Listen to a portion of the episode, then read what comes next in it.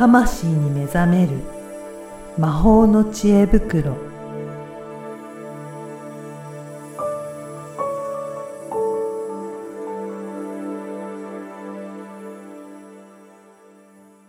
こんにちは、小ラボの岡田です。こんにちは、リアルスピリチュアリスト橋本由美です。ゆみさん、今回もよろしくお願いしよろしくおます。願いします。今回はゲストをお呼びしてるんですよね。はい。はい。えー、山口智子さんです。よろしくお願いします。よろしくお願いします。よろしくお願いします。まずは、リスナーの方に向けて自己紹介からお願いします。はい。えー山口智子と申します。ポッドキャストでは、酒蔵トーク、酒魂と言いまして、日本酒の倉本さんにインタビューする番組を配信しています。で、お仕事はフリーアナウンサーで喋るお仕事全般やっているんですが、はい。今すごく感動してまして、はい私この番組のファンなんですえ、よ。そうなんですか？あのもう朝、うん。娘のお弁当を作りながら聞くっていう、もう毎週楽しみにしてまして。おあら、ーなんと嬉しいも。うすごいね、勇気づけられていて、今目の前でお二人がオープニングのその挨拶をして、わーって、そうなんですね。はい、感動してました。いや私もいろいろお世話になっていて、うん私の番組のうんポッドキャストの配信で人生が変わるの、うんそのインタビューもしていただいてるんですよね。はい、はいお世話になってますい。や、今いっぱいいろんなポッドキャスト番組のインタビューもされてるから、ね、はい。すごいうんご活躍している。いや、でも今日はこういうゲストという立場で、うんなんか不思議な感じですね。なかなかないですかね。なかなかないので。そうか、逆ですもんね、いつもはい、ね。そうなん側です。ですね。はい。え逆に聞かれる方が緊張する感じですか？そうなんです、そうなんです。緊張してます。うん、確かになんか緊張感が伝わってきます。ね。はい。うん今回は、あの、どういったところ、ユミさん、話聞いてみたいなとかありますか？はい。あのー山口さんがやられている酒魂のうん。お酒についていろいろ聞きたいなと。はーい、ぜひ。うん。ねあの、お酒ってね、うん発酵物じゃないですか。で、私自身は、あの、体が、なんかすぐ酔っちゃうタイプなので、えーたくさん飲めないんですけど、うん。でもなんか味見とかは好きで、うんうんうん。なんかどこどこは美味しいとか、どこどこはまあ美味し美味しいんだろうけど、なんかあんまりやっぱり刺激が強いと、なんか不思議な顔をする。うんうんうん。まあなんかそれで、あの元がね、お茶もそうなんですけど、元はみんなお米なのに、うん。なんでこんなに味が違うのかとか、うんなんかその発酵物の菌類たちの世界、ミクロの世界とか、なんかこう、わなんかね、いろいろ聞きたいなと。はーい。はい。えぜひ。ぜひ、そもそもね、おお酒のことについても、うん。私はそんなに詳しくないので、ええ。ぜひそのあたりから教えてもらってもいいですかね。そうですね。なんかちょっとこの番組とね、うん。連動するところ、まあ全般連動すると思うんですけど、日本酒って。うん。まあそもそもが、日本酒はまあ神様に捧げるお酒というところから始まったわけですよね。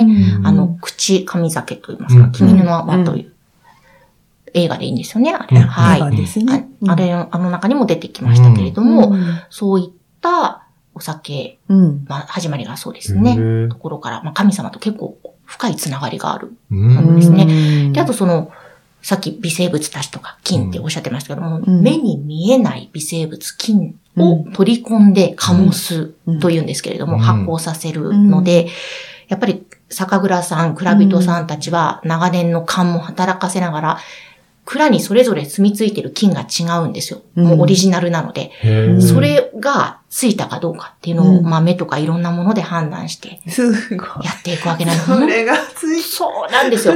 毎回お話聞いてると神がかってるななって思うんですよ。うん。それは蔵のうん建物とかに住み着いてる菌がいるんですか？そうなんです。柱とか壁に。はなので、例えば、蔵を一気に。リニューアルしてしまうと、その菌がいなくなったりするうんから、一部の壁とか柱を残して、例例えば新築する場合するとかしないと、うん。途端にお酒の味がガラッと変わってしまうらしいですよ。うんそうですよね。うんへえ、すごいすごい作り方なんですうん。ね。なんかあのね、よく樽が変わると変わるっていうのを聞いていて、うんうんでもね、空間そのものがってやっぱすごいですね。で。すよね。だから本当その土地土地、で、その蔵ごとのうん。微生物菌たち、うん。およびその土地でできたお米やお水、また気候風土も違うんで、うん。そういった、うん。本当にその土地を醸すことに命をかけてますっていう、うん。私は言葉に子宮からの感動を覚えてですね、実は。本当に震えるような感じがあって、うんそこから、あ、これは伝えたいと思って番組をスタートしたんですけおどー、すごい。だから本当日本酒ってその土地、だから日本全体を表現してる飲み物なんですよ。おーすごいですねすごい震えますね、これあは。ーおーいやいや、八百万の神じゃないですか。まさにそうなんですよ。本 ね当え。ね一匹一匹、一匹っていう表現が変だけいいですね。ど。ねえ。金一つ一つ。そうそうさんワールド一つ一つが、こう、神様なんですよ。そういうことなんですね。ねえ。八百万なんですあよ。あ、本当だそうですね。うん素晴らしい。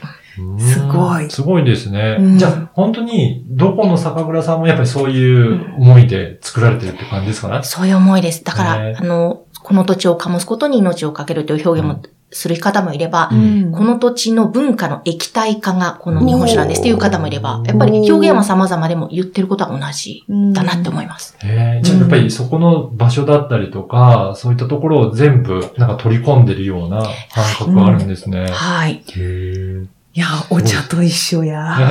うん。いや本当ですね。お茶と一緒ですおね。茶と一緒や。でも日本はやっぱ酒ですうね。うですね。それで言うと。はい。うん。茶はね、やっぱ中国のうん。発祥、大元だけど、でも日本ってなったらやっぱ酒ですね。うんうん。ね、ですねお米、お米からね、できますからね。ね。へえすごいな。結構じゃあもういろいろな日本全国今、いろいろな方をインタビューされてる感じですか？はい、おかげさまで、うん。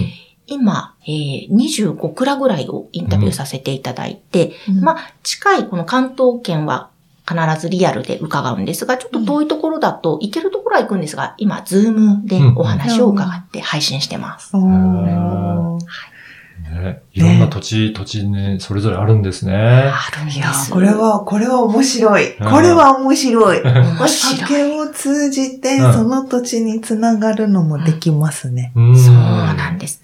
ね。まあ、なんか今自分で、う素人みたいな話しながら、う ん自分で普通に神社行って、うんおみきもらったり、水もらったりして帰ってるやんって今思って。なるほど。そうそうやっぱ神社ともなんか通じるようなところあるんですかね。ありますよね。うんまさにおみきね。そうですよね。必ずついてますもんね。セットでね。もううんうんうんあ、じゃあやっぱりその土地、土地によってう、んそういったお酒がね、作られていって、で、神社にもということなんですね。やっぱりその蔵ごとにかなり地元の方とのつながり、文化とか、うんあと地元の神社とうん。結構深いですね。うん。だからおそらく必ずその氏神様にはそこのお酒が奉納されているのではないかなとあー。そうです思われます。なんか、あの、ほら、伊勢神宮でもその奉納のための畑とか、うん。あのね、田んぼとかがあって、うん。でそのためだけの酒蔵がやっぱりあって、はい。ね、なんか、ね、いい文化っていうか、すごいですよね。そうなんですよ。この文化を残したいし、伝えたいしっていう思いですね。へえ。そして、山口さんなんとうん、そのお酒好きが高じて、販売まで今、されようとされているんです、はいしてるんですよね。もういよいよですね。いよいよもうこれは変わんなきゃ。ぜひぜひ。え、ぜひぜひ、そういう、どう、今どういったことを取り組まれようとしているんですか？はい。あの、ちょうど番組がスタートしてうん、6月1日で2周年迎えるんですが、はいまあ、そこを記念してという意味もあって、うんえ EC サイトですね、うん日本酒販売サイトをオープンするんですが、実際は6月の10日からうん販売がスタートしていくんですね。うんで、必ず酒蔵トーク酒魂でご紹介した蔵うんのお酒を販売していくってまあ、連動させたもので、うん。でもこのサイトのコンセプトは、うん。あの、蔵元の思いとともに日本酒を伝えるうん。っていうのがコンセプトで、うん。でまたその日本酒を例えば仕事で疲れたり、子育てで頑張ってる自分へのご褒美にほっこり夜飲んでもらいたいな、うん。そんな思いも込めて作っていおて、ー。あの、期間限定で一蔵ごと丁寧に、うん。例えば6月ですと熊本県の花の花酒造というところなんですが、うん。ここの蔵のお酒だけを厳選して100本限定ということで販売してっていうまあ2ヶ月に1回ぐらいずつ変えていく感じですうね。ん。これ、お酒をもちろん販売してると思うんですけど、うん。それ以外もなんか特典みたいなのがあるんですか？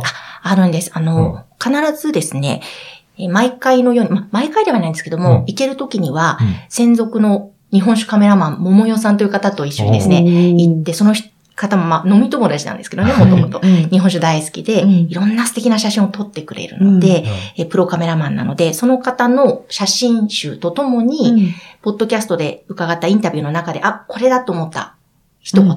格言的な倉本さんの、うん。うん。のは言葉もちょっと入れ込んだオリジナル写真集をデジタルでつけ、いさらに購入した方にしか聞けないポッドキャスト番組もつけて、あの、販売というオリジナルにしていきます。これは楽しい。もうそのオリジナルのインタビューの音声もついてるっていうことなんですね。はい。そうなんです。じゃあその、だってインタビューの、その倉本さんの声を聞きながうんら、うんその倉本さんは絶対ね、うん当時そこにもう、だって八百万にね、うんまとってるわけだはい、から、まとってますね。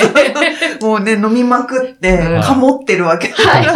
そのね、そのかもってる波動を聞きながうんらうん、クイってやるわけですわね。そういうのもちょっといいな、おゆみさんもうワールドは。これはやばいよ。はい。いや、ゆみさんがやばいな。もう今ちょっとまたいやいや、だってほら。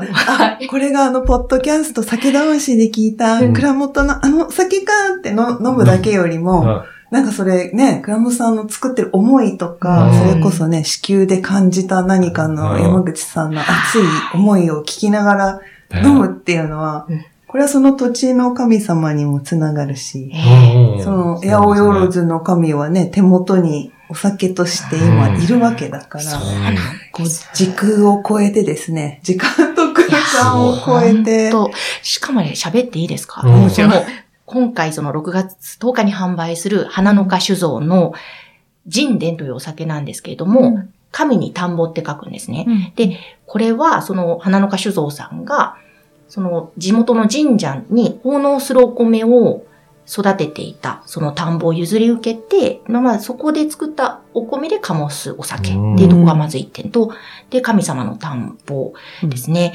で、あの、ラベルもですね、ちょっと鳥のようなを思わせるような、またかっこいいラベルなんですが、はい。で、それをあお届けするんですねうん。そういうラベルを使うので、ちょっとそこら辺、なので、そのあたりもちょっと神様うん。と、に、あの、通ずるところがあるかな、うん。というところがありますね。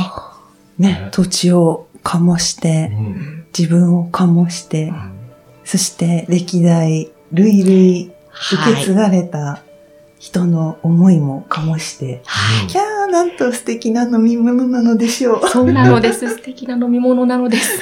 これを今後も継続的に、えー選んで、山口さんが選んで販売されるっていうことなんですか？そうです。今後も継続的に選んで販売していきます。楽しみですね。楽しみですね。ねこりゃこりゃこら。こりはいゃこりゃこらとか。ぜひぜひ。はい。これ、あの、ぜひこのポッドキャストの説明欄に、うん山口さんその EC サイトのホームページの URL も記載させていただきますので、ぜひそこからホームページから買えるんですかね？あ、そうですね。ホームページから見ていただければ大丈夫です。ぜひチェックいただいて、そして、LINE 公式もやってるっていうことですよね。あ、そうですね。LINE 公式アカウントの方に登録いただければ、うん最新情報をどんどんお届けしますので、ぜひこちらのね。お友達登録もお願いいたします。ぜひ、そこの URL も記載させていただきますので、ね。結構あのー、あのー、LINE 公式の、あの、リッチメニューとかでも可愛いイラストで、あいろいろ、はいポッドキャストもご紹介されてたりしますよね。そうですね。うんぜひぜひご覧いただきたいと思います。はい。ぜひね、はいそういったところからチェックいただければと思います。はい。今回、山口さんにゲストに、あの、お越しいただきました。どうもありがとうございますあ。りがとうございました。ありがとうございました。